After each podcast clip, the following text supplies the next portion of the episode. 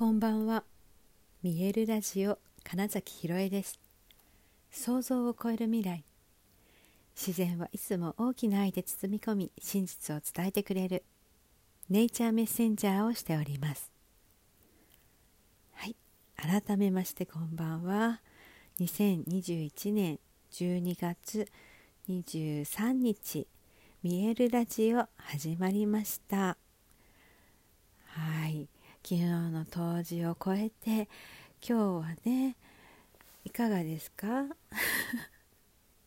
何か分かりやすく変わったっていう方結構いるんじゃないかなっていう、まあ、私の感覚です、まあ、少なくとも私はえー、っと昨日のねラジオで話したようにあこんなことがやっていきたいなっていうのが改めて見えてきたし、えー、今日はねまたさらにえー、といろんな人がね言ってくれたことがあるんですよ。でそれがあまりにも、うん、続くのでこれって、まあ、宇宙の声だな本当にそれでいいんだよそれをやりなさいなっていうようなことをね、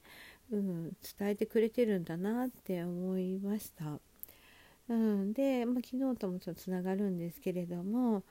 えー、自分自身が表現することももちろんなんですけどやっぱり、えーと、ミエルの公演でやってるようなね、なかなか他にない、え、もの表現作品っていうものを作ることその時に、ま、俳優さんたちのね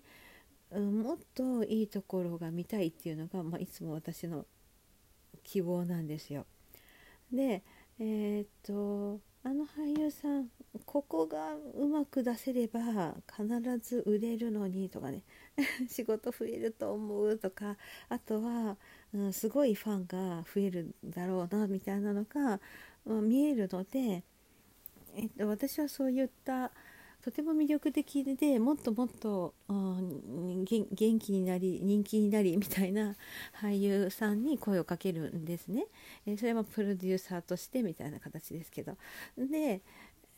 えー、まあ、そのミエルの作品でこれまでにやったことないことばっかり やってもらうんですけどそれはもう演出家としてね。はい、っていうことによってやっぱりそのほど俳優さんのね面白いやった今まで出したことない魅力というものが出てきてでお客さんにちゃんとそれが伝わってでファンが増えたり見に来た関係者から、えー、オファーがあったりって言ってね。ちゃちゃんとちゃんとその活動が広がっていくっていうのを見ているんです。で私本当それがねすごい好きなんですよ。ああよかった。本当の魅力がちゃんと伝わったみたいな 時がすごく嬉しくて、まあ、そうやってね、えー、と仕事が増えると、まあ、ミエルにの、ね、スケジュールとなかなか合わなくはなってくるんですけどね。でもそれは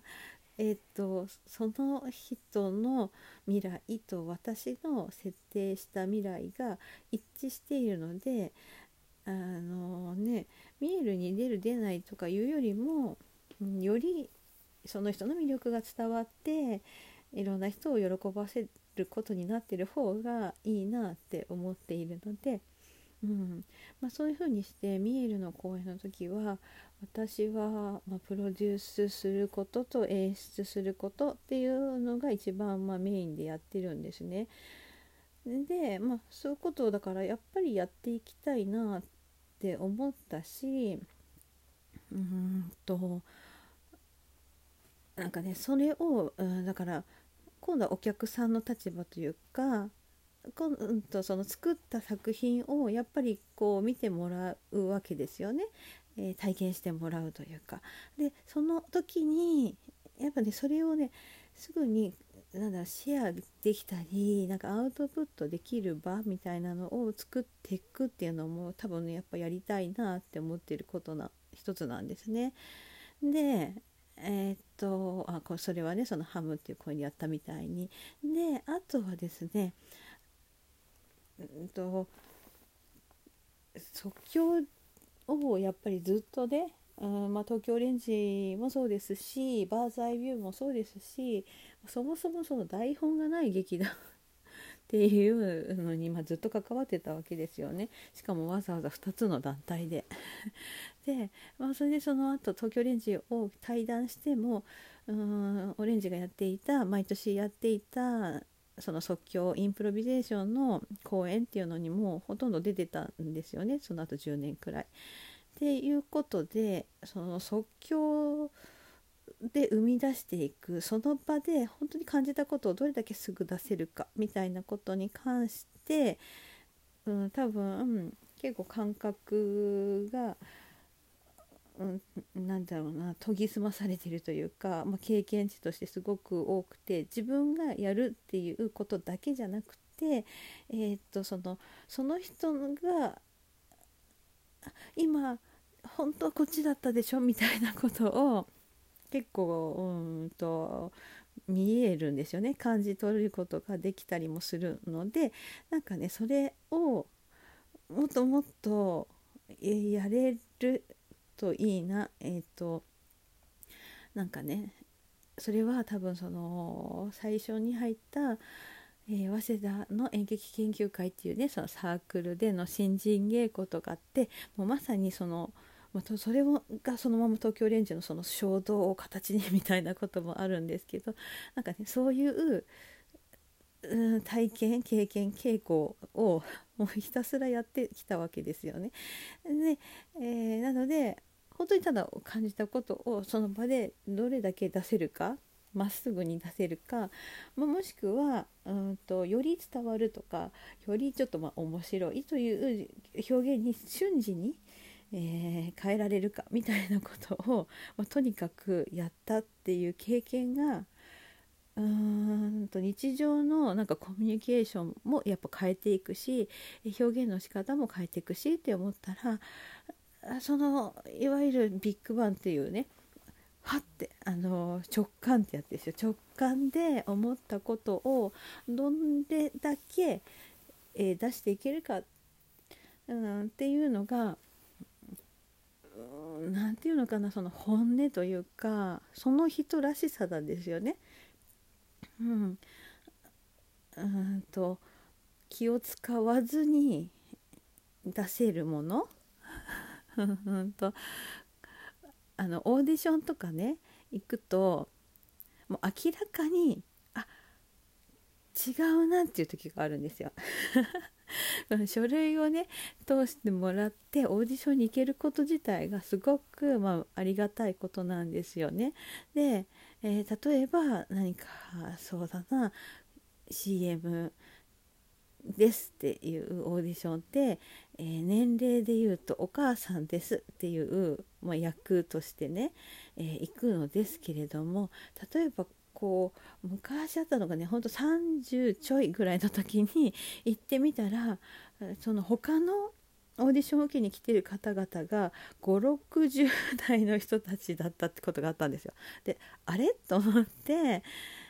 明らかになんかおかしいな。でも、まあ、一応お母さんがやれそう年齢で言うとみたいなので多分通してくれたってるんですけど子供の役がねうんなん幼稚園とかの子だったらよかったんですけど大学生というねあのこれから就職するみたいな子供の